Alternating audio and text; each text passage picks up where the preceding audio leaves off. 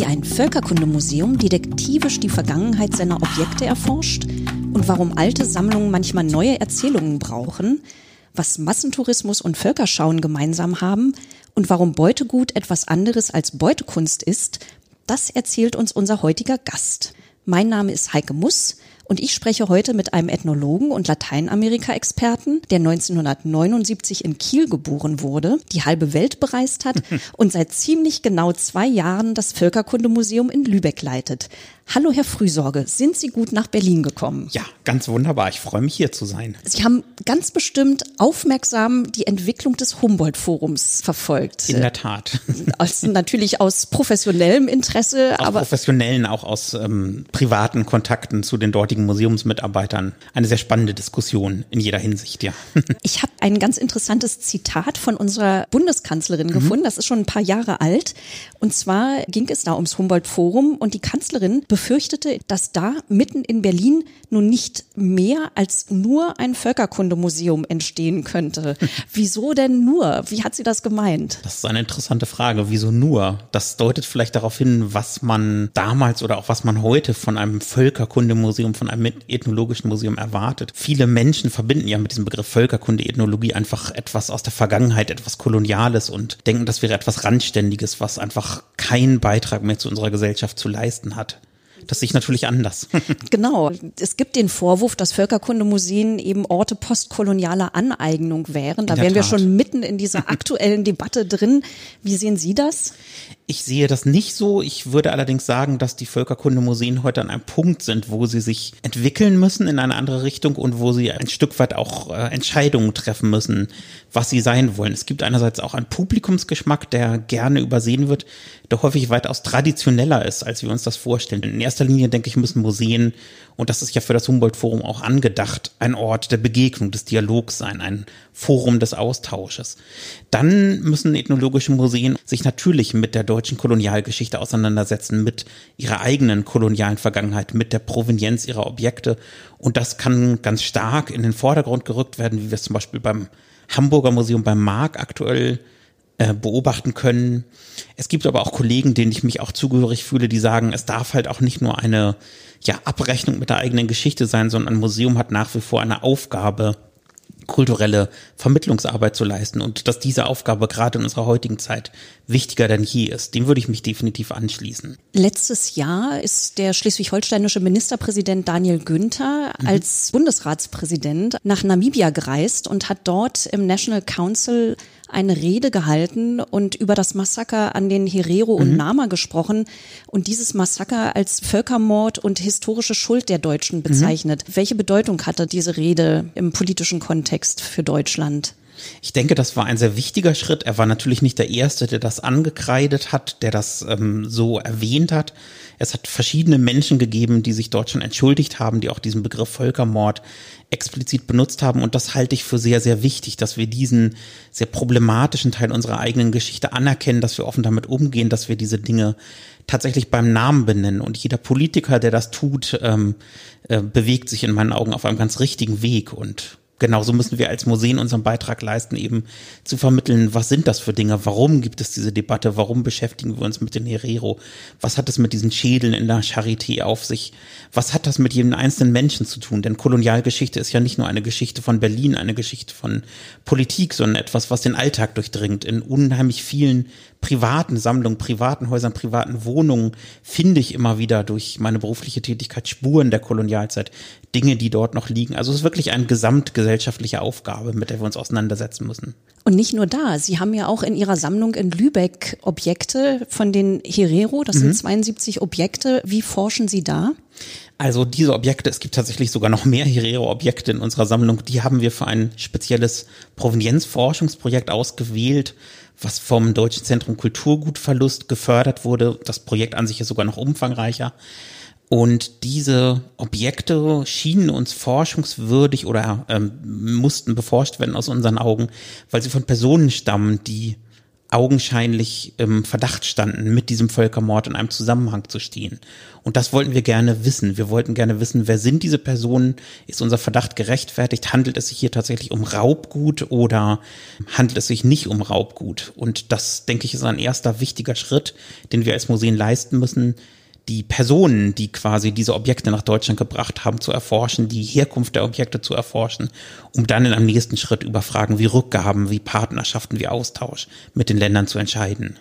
Was waren denn das für Leute, die Ihnen diese Objekte gegeben haben und warum haben Sie die bekommen? Das waren in erster Linie Angehörige des Militärs, der sogenannten deutschen Schutztruppe, also tatsächlich Offiziere, dann auch zwei Mediziner, außerdem eine Krankenschwester, die also nach der Zeit des Genozids, das haben wir später erst herausgefunden, dort gereist ist, dort gearbeitet hat. Und diese Menschen haben im Prinzip immer dieselben Dinge mitgebracht, könnte man sagen. Sie haben den typischen Schmuck der Herero-Frauen mitgebracht, haben bestimmte Waffen mitgebracht, hatten auch, man könnte sagen, ein eher antiquiertes Bild der Herero. Sie haben nicht unbedingt das gesammelt, was die Kultur der Herero ausgemacht hat, denn zu dieser Zeit 1904 bis 1908 hat man westliche Kleidung getragen, waren die meisten Herero christlichen Glaubens und ähm, die Dinge, die wir in unserer Sammlung haben, sind Keulen aus einer Zeit, wo man eigentlich Gewehre benutzt hat, ist eine Kleidung aus Leder, die meistens wenig mehr als ein Lendenschutz ist, was gar nicht mehr der damaligen Mode der Herero entsprach, was aber sehr gut in unser europäisches Bild passte. Wie genau können Sie das denn erforschen, wie diese Objekte dann in die Hände der Sammler gekommen sind? Das ist natürlich eine ganz, ganz schwierige Frage. Zunächst versuchen wir einfach eine ganz klassische biografische Spurensuche. Wo sind diese Menschen gewesen? An welchen Orten? Wo hätten sie Gelegenheit gehabt, so etwas zu erwerben? auch wie war ganz allgemein die Situation? Wie konnte man grundsätzlich an solche Objekte herankommen? Muss das unbedingt von einem Schlachtfeld stammen oder kann das auch auf einem Markt gekauft sein? Und das ist eins der kontroversesten Ergebnisse unserer Forschung, dass wir auch in der Zeit mitten in einem Völkermord so etwas wie ein Handel mit touristischen Souvenirs entdecken. Es waren natürlich nicht alle Teile der indigenen Bevölkerung von diesem Völkermord gleichermaßen betroffen und einige Menschen haben offensichtlich schon damals gezielt für den Verkauf an Europäer Dinge geschnitzt, die wir heute als Airport-Art bezeichnen würden, die auch gar nicht unbedingt einer Kultur, einer Ethnie wie den Herero zuzuordnen sind, sondern die eher etwas Panafrikanisches sind. So etwas hat es auch gegeben und das ist natürlich schwierig für uns zu akzeptieren. Wir wollen Beute, Kunst identifizieren, wir wollen Täter und Opfer benennen und zu sagen, es gibt da auch Grautöne in dieser Geschichte das ist nicht für jedermann so leicht zu akzeptieren. Tatsächlich tauschen wir uns mit den Museen international ganz stark, gerade jetzt in Zeiten von Corona, über E-Mail aus. Wir haben den großen Vorzug bei der Lübecker Sammlung, dass sie komplett digitalisiert ist. Es gibt Datenbankeinträge, es gibt mindestens ein Foto von jedem Objekt und das macht es uns unheimlich leicht, diesen Dialog mit den Herkunftsgesellschaften zu führen. Ich habe in den knapp zwei Jahren oder ziemlich genau zwei Jahren, die ich jetzt im Amt bin, es geschafft, ungefähr mit einem Dutzend Länder so Kontakte herzustellen. Ich nenne das die Rückgabe von Wissen.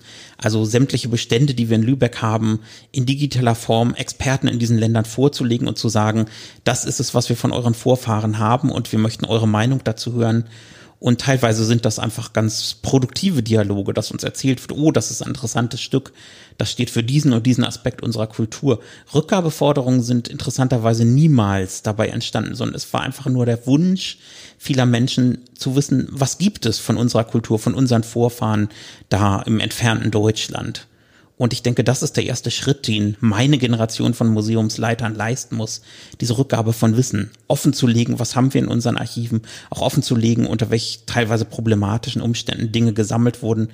Genauso aber auch zu betonen, dass natürlich nicht alles geraubt ist, sondern dass es auch immer andere Geschichten, andere Formen der Interaktion, des Handels gegeben hat. Es gab diese viel beachtete Rede des französischen Staatspräsidenten mhm. Emmanuel Macron 2017, die er an der Uni in Ouagadougou, also der Hauptstadt mhm. von Burkina Faso, gehalten hat. Und in dieser Rede sagte er, für ihn sei es nicht akzeptabel, dass ein großer Teil des kulturellen Erbes Afrikas sich in Frankreich befände mhm. und hat dann angekündigt in dieser Rede, innerhalb der nächsten fünf Jahre zu einer vollständigen oder zeitweiligen Rückgabe des mhm. kulturellen Erbes zu kommen. Das war ja wirklich ein Paukenschlag, diese Rede, obwohl es natürlich schon lange immer wieder auch Resolutionen der Vereinten Nationen gab, äh, mhm. eigentlich schon seit Anfang der 70er mhm. Jahre. Aber können Sie mal beschreiben, wie diese Rede in Deutschland aufgenommen wurde und welche Konsequenzen es da in der deutschen Debatte auch gab. Ich denke, die Debatte hat sich in erster Linie intensiviert, ist vielleicht sogar auch ein Stück weit radikaler geworden, weil das, was Macron angedeutet hat, einen Objekttransfer im großen Stil bedeuten würde, wenn es denn jemals dazu kommt, dass also große Teile von Sammlungen ähm, quasi ihren Besitzer oder das Museum wechseln würden. Das ist grundsätzlich ja auch nicht falsch, aber es hat dann auch große Ängste hier in Deutschland aus ganz unterschiedlichen Kreisen gegeben, dass quasi deutsche Museen leer geräumt würden. Und dem müssen wir natürlich erstmal inhaltlich entgegenhalten, dass die Situation in Frankreich, die rechtliche Situation, auch die Art, wie Objekte gesammelt wurden in den französischen Kolonien schon ein bisschen anders ist, als das in Deutschland der Fall ist.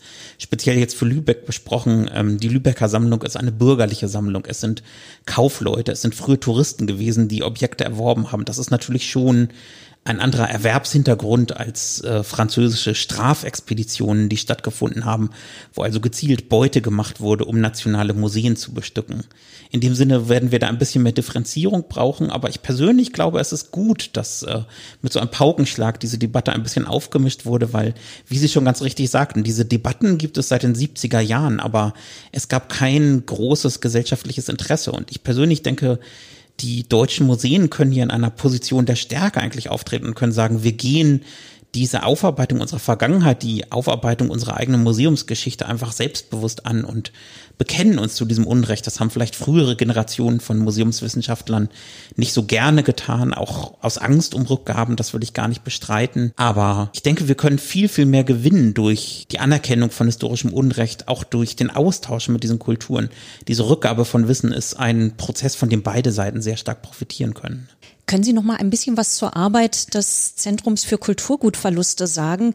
Die wurden ja erst hauptsächlich im Kontext der zu Unrecht erworbenen Objekte aus der Zeit des Nationalsozialismus genau. gegründet und seit 2019 gibt es nun eben auch den Schwerpunkt Aufarbeitung und Restitution von Objekten aus der Kolonialzeit.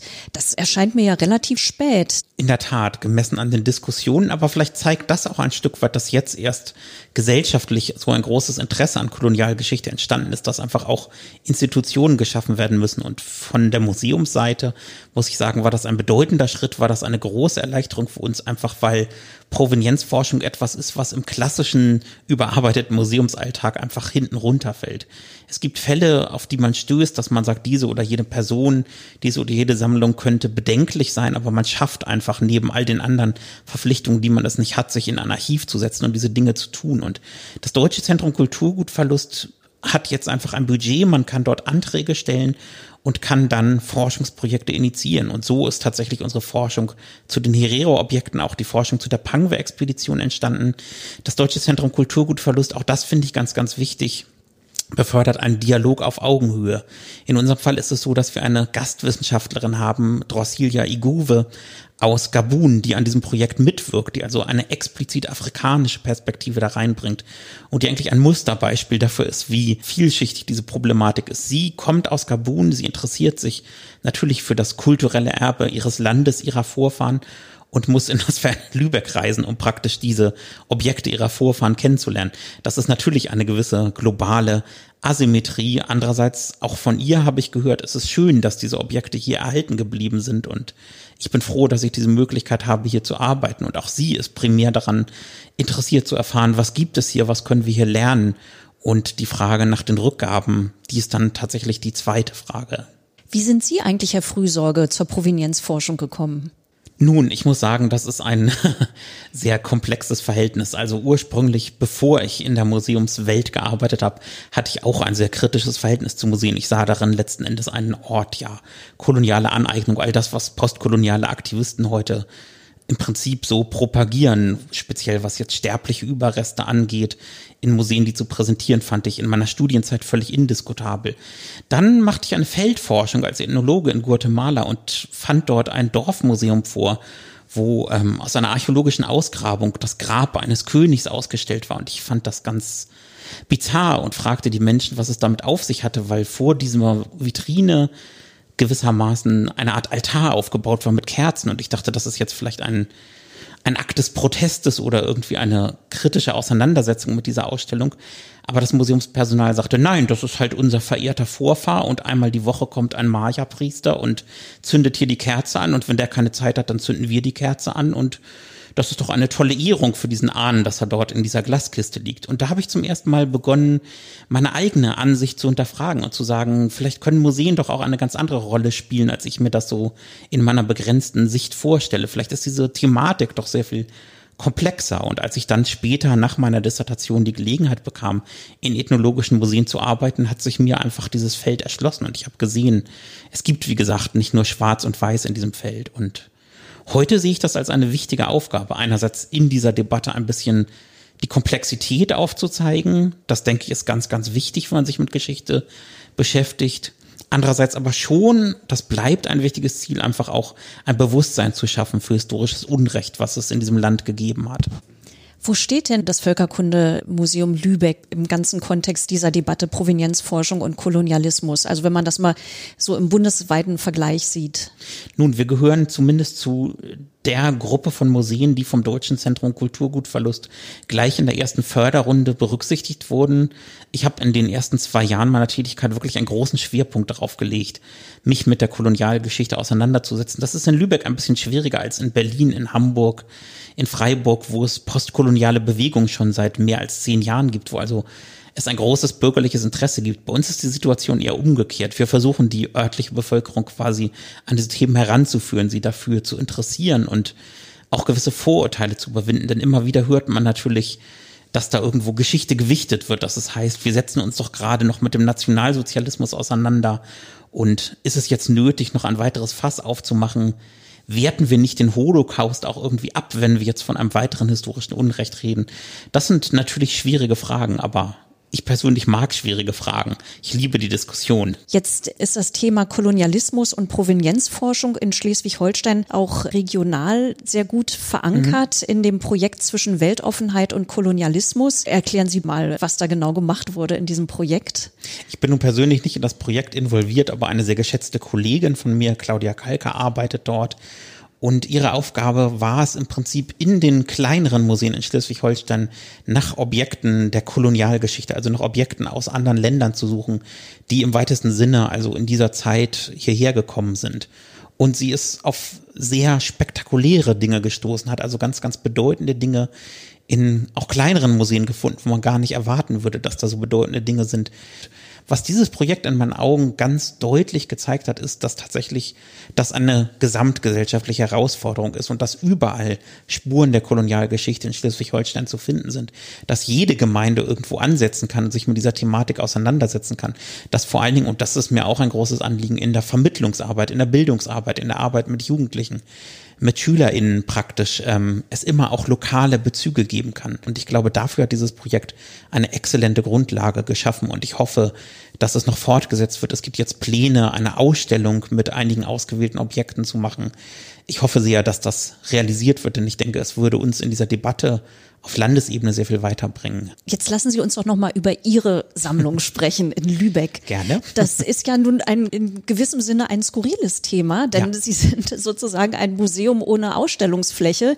Bis 2007 gab es diese Fläche noch und dann hat der Lübecker Senat entschieden, das Museum zu schließen aus Geldmangel. Mhm, in der Tat. Und 26.000 Objekte wurden schön verpackt und eingelagert. Und jetzt sieht es so aus, als würden sie irgendwann demnächst wieder ein Haus bekommen, eventuell.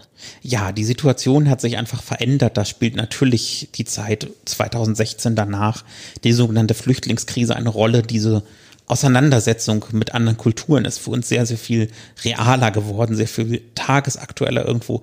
Das politische Klima hat sich verändert. Man sieht in so einem ethnologischen Museum nicht mehr nur ein Relikt des Kolonialismus. Daran arbeite ich natürlich auch eben zu zeigen, dass wir nicht nur ein Produkt der Vergangenheit sind, dass wir mehr können als hübsche Masken an Wände zu nageln. Und so ist eigentlich die Idee aufgekommen und bereits 2018 im ersten Monat meiner Tätigkeit hat die Lübecker Bürgerschaft dann beschlossen, dass es ein neues Museum geben soll, eventuell an einem neuen Standort. Das ist jetzt alles noch nicht ganz spruchreif, aber auf jeden Fall mit einer neuen Konzeption.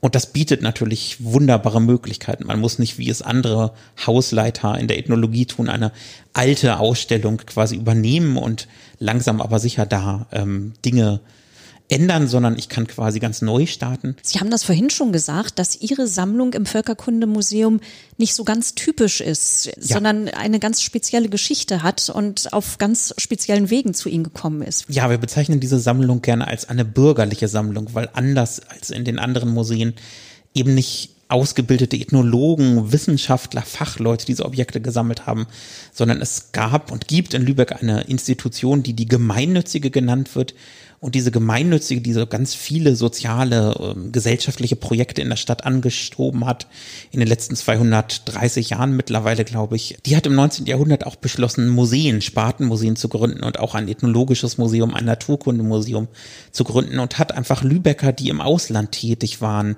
gebeten, Objekte in die Heimatstadt zu schicken. Wir können da viele Biografien quasi jetzt wiederentdecken, vor allen Dingen von frühen Sammlerinnen, also von Frauen, die durchaus auch im 19. Jahrhundert schon rund um die Welt gereist sind, die aber keine Spuren in den schriftlichen Quellen, in den Archiven hinterlassen haben, weil sie keine Möglichkeit hatten, irgendwelche offiziellen Ämter oder Funktionen zu übernehmen. Und da gibt es Fälle, wo tatsächlich nur die Objekte etwas ganz Interessantes erzählen irgendwo.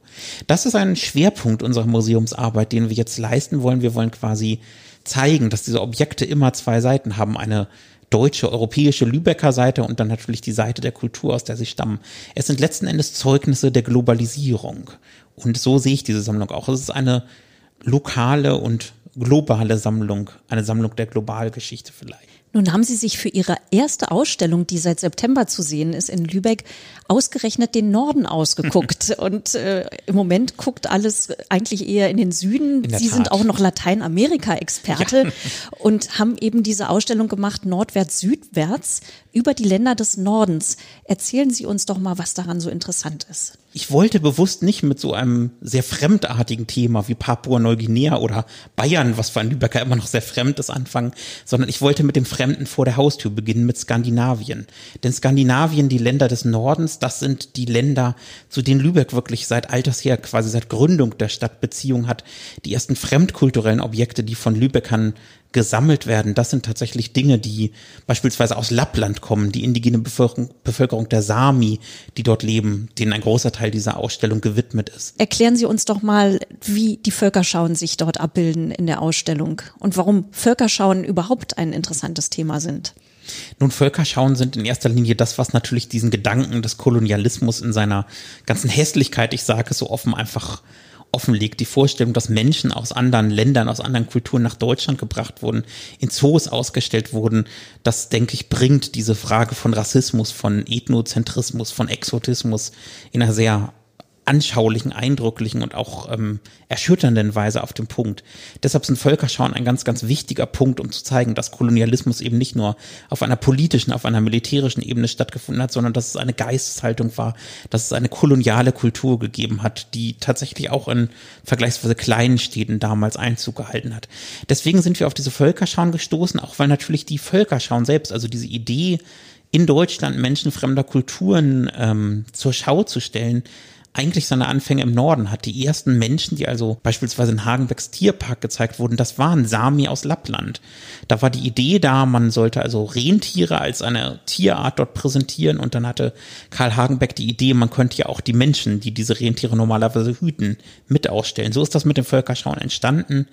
Und dann sind wir in unserer Sammlung einfach auf Spuren von Völkerschauen gestoßen, also aus Objekte, die entweder direkt im Kontext solcher Völkerschauen nach Deutschland gekommen wurden, die teilweise auch während solcher Völkerschauen geschnitzt wurden oder einfach die von Personen stammen, die irgendwo in dieses Völkerschau-Business involviert waren. Da das, gibt es diese Postkarte von Abraham Ulrikap. Genau. Abraham Ulrikap ist ein ganz herausragendes Beispiel und auch da sind wir eigentlich auf eine Verbindung gestoßen, die uns gar nicht so bewusst war. Abraham Ulrikap war ein Inuk, also ähm, lebte im heutigen Labrador in einem Teil von Kanada, wurde zum Christentum bekehrt. Es gab dort eine Missionsstation der Herrnhuter, die dort also das Christentum verbreiteten. Dieser Ort hieß ironischerweise Hebron, ein Name, den man jetzt vielleicht nicht unbedingt mit der Arktis so verbinden würde. Und dieser Abraham Ulrikap wurde zusammen mit seiner Familie und einer zweiten Familie angeworben von einem Kapitän namens Jakobsen bei einer Völkerschau hier in Europa aufzutreten. Er ist durch verschiedene Orte in Europa getourt, hat dort also quasi das traditionelle Leben vorgeführt, mit einem Kajak zu fahren, Seehunde zu erlegen, allerlei Dinge zu tun. Es war aber ein hochgebildeter Mann. Er konnte lesen und schreiben, er konnte zeichnen, er konnte Geige spielen und er ist so ziemlich der einzige mir bekannte Fall von einem Völkerschau-Teilnehmer, der ein Selbstdokument hinterlassen hat. Er hat ein Tagebuch geschrieben, in dem er beschreibt, wie er als Bewohner der Arktis praktisch das erlebt hat, in Deutschland zu sein. Das ist ja wirklich eine tragische Geschichte. Ich lese mal eine kurze Passage mhm. vor, damit man einfach mal eine Vorstellung bekommt, wie er geschrieben hat und seine ja. Eindrücke festgehalten hat. In Frankfurt hörte eine von uns auf zu leben. Sie starb sehr schnell und litt sehr. Nach dieser starb in einem anderen Lande namens Krefeld auch ihre Mutter unter großem Leid. Nach dieser hörte auch die kleine Sarah auf zu leben in Frieden. An großem Ausschlag mit Geschwulst, weil sie überall geschwollen war. Nach zwei Tagen Kranksein starb sie in Krefeld. Während sie noch lebte, wurde sie ins Krankenhaus gebracht, wohin ich mit ihr ging. Noch hatte sie ihren Verstand, während sie dort war. Sie hat noch hübsch gebetet. Ich bin ein kleines Kindlein. Als ich fortgehen wollte, grüßte sie noch ihre Mutter und kleine Schwester. Als ich sie verließ, schlief sie. Von da an ist sie nicht mehr aufgewacht.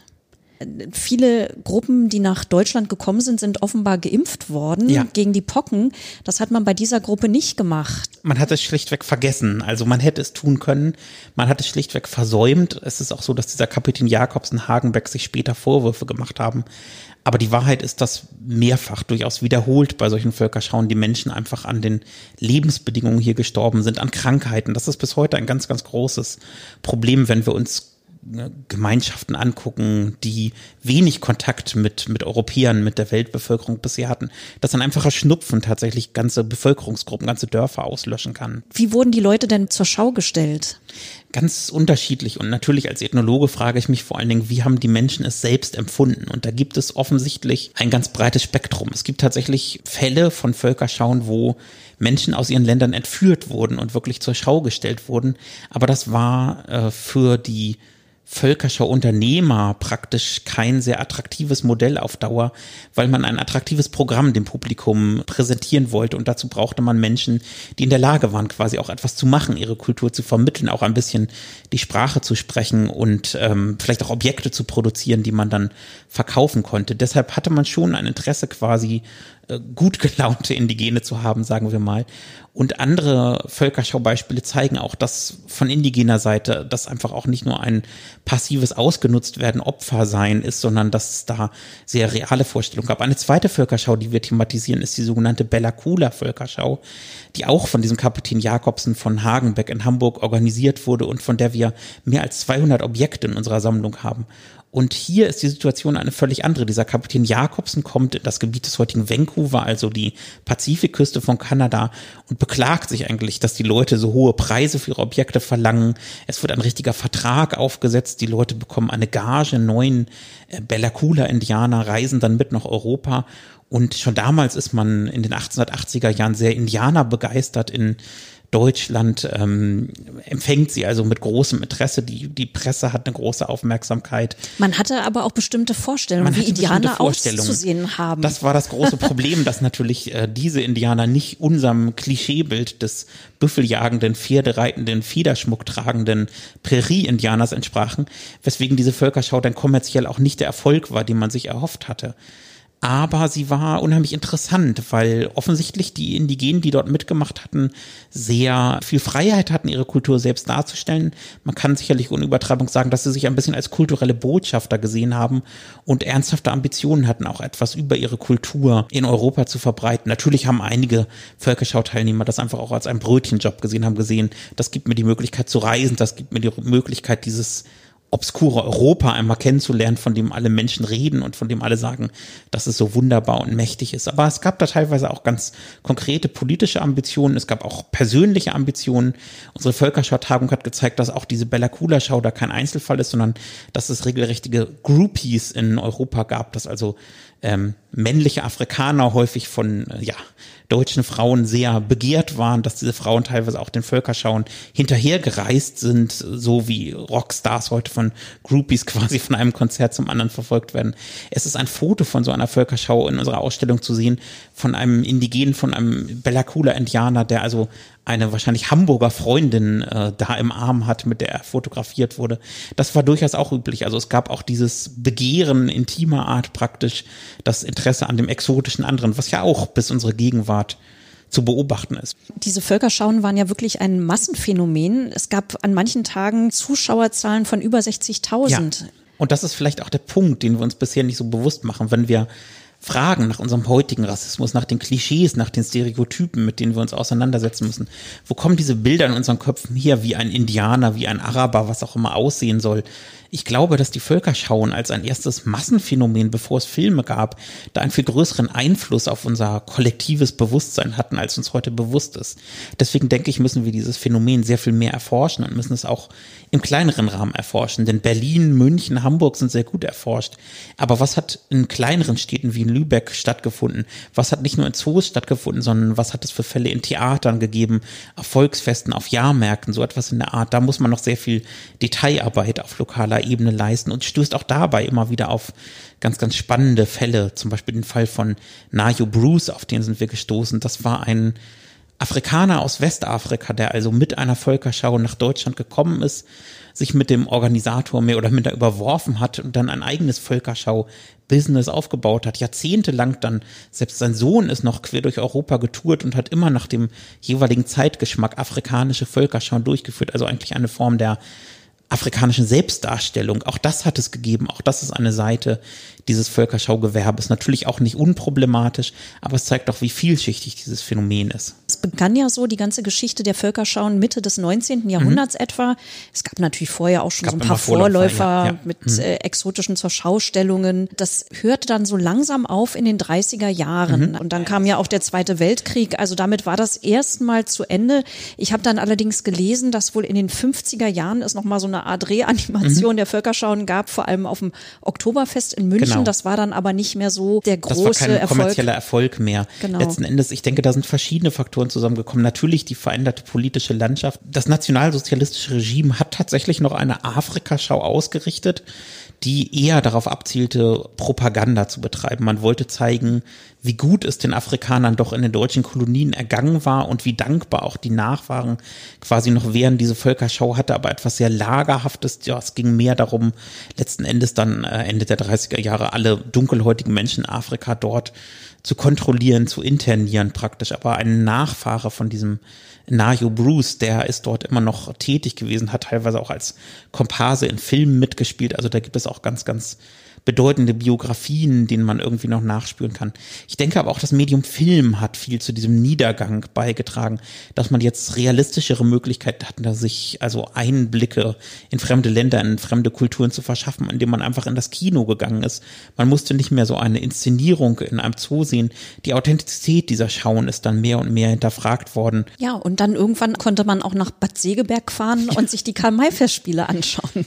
Die Karl-May-Festspiele sind ganz spannend, weil sie natürlich in eine ganz ähnliche Richtung gehen. Sie stellen, weil sie auf den Romanen von Karl May basieren, zunächst mal ein ja sehr deutsches Bild indianischer Kulturen dar. Sie behandeln ja eine literarische Vorlage, aber die Karl-May-Festspiele sind unter einem ganz anderen Fokus entstanden. Es sind natürlich überwiegend Deutsche, die dort als Indianer verkleidet quasi auftreten, aber es sind immer wieder Indigene aus den USA, aus Kanada eingeladen worden, dort mitzumachen. Tatsächlich ist schon Anfang der 50er Jahre bei der Uraufführung des ersten Stückes, damals hießen sie noch Winnetou-Festspiele, sind zwei Indigene aus den USA anwesend gewesen. Das waren GIs, die also in einer nahegelegenen Kaserne in Putlos quasi stationiert waren und die das offensichtlich amüsant fanden. Jetzt gucken wir mal den Deutschen beim Indianerspielen zu. Und die Macher der Karl-May-Festspiele haben eigentlich immer wieder auf diese Karte gesetzt, haben versucht, Indigene als Komparsen dort einzusetzen. Es wurden immer wieder Städtepartnerschaften, Schüleraustausche mit indigenen Gemeinschaften initiiert. Häuptlinge wurden eingeladen, die Spiele zu besuchen und wurden auch immer um ihre Meinung gefragt, ob sie praktisch diese Darstellung indianischer Kultur praktisch positiv fänden. In der sehr bewegten Zeit nach 1968, als es einen eine neue Welle des Widerstands in den USA gibt. Das American Indian Movement wird gegründet, die Gedenkstätte Wounded Knee wird besetzt, die Gefängnisinsel Alcatraz wird besetzt. In dieser Zeit positionieren sich die Karl-May-Festspiele. Es wird ein Solidaritätslied für die heutigen Indianer abgespielt, bevor die Karl-May-Spiele eröffnet werden bei jeder Vorstellung. Das war schon eine sehr deutliche politische Aussage und zeigt einfach, wie sich das Bild auch geändert hat. Da ging es nicht mehr nur darum, praktisch zur Schau zu stellen, sondern da ging es auch wirklich darum, ja, ein positives Verhältnis zu den wirklichen Indigenen zu entwickeln. Wir erleben seit einigen Jahren schon eine Welle, nicht nur in Deutschland, dass sich Völkerkundemuseen umbenennen. Also 2014 mhm. zum Beispiel in München. Das Museum dort heißt jetzt Museum Fünf Kontinente. In Frankfurt am Main heißt es Museum für Weltkulturen. In Wien heißt es Weltmuseum Wien. Mhm. Haben Sie denn für Lübeck auch Pläne, Ihr Museum umzubenennen? In der Tat, das ist ein schwieriges Thema. Es gibt natürlich die Traditionalisten, die sagen, Völkerkunde, da weiß ich, was ich kriege, wenn ich in so ein Museum gehe. Und wenn ich in ja, meinem breiteren, nicht akademischen Bekanntenkreis sage, ich bin Völkerkundler, können sich die Menschen eher darunter etwas vorstellen, als wenn ich sage, ich bin Sozialanthropologe oder ich bin Ethnologe. Das sind schon Fremdwörter. Aber die Wahrheit ist doch, dass die Mehrheit der Deutschen heute mit diesem Begriff Völkerkunde tatsächlich einen historisch vorbelasteten Begriff irgendwie verbinden. Schon der Begriff Volk ist ja bei einigen Menschen irgendwo schwierig und Völkerkunde ist dann einfach ein europäischer Blick auf fremde Kulturen, den wir so ja auch gar nicht mehr praktizieren wollen. Deshalb ja, auch in Lübeck denken wir über eine Umbenennung nach, aber das wird natürlich sich erst sinnvoll ergeben, wenn ein neuer Ort gefunden ist und wenn dann die ganze Konzeption, das ganze Marketing anläuft, da möchte man jetzt nicht vorgreifen. Deshalb arrangieren wir uns jetzt bis auf weiteres mit dem historisch gewachsenen Namen, unter dem unsere Sammlung bekannt ist und müssen durch unsere inhaltliche Arbeit zeigen, dass wir auch anders können. Ich danke Ihnen ganz herzlich für die vielen spannenden Antworten. Die letzte offene Frage nehmen wir dann einfach mit ins nächste Jahr sozusagen als Cliffhanger. Alles Gute, Herr Frühsorge. Vielen Dank.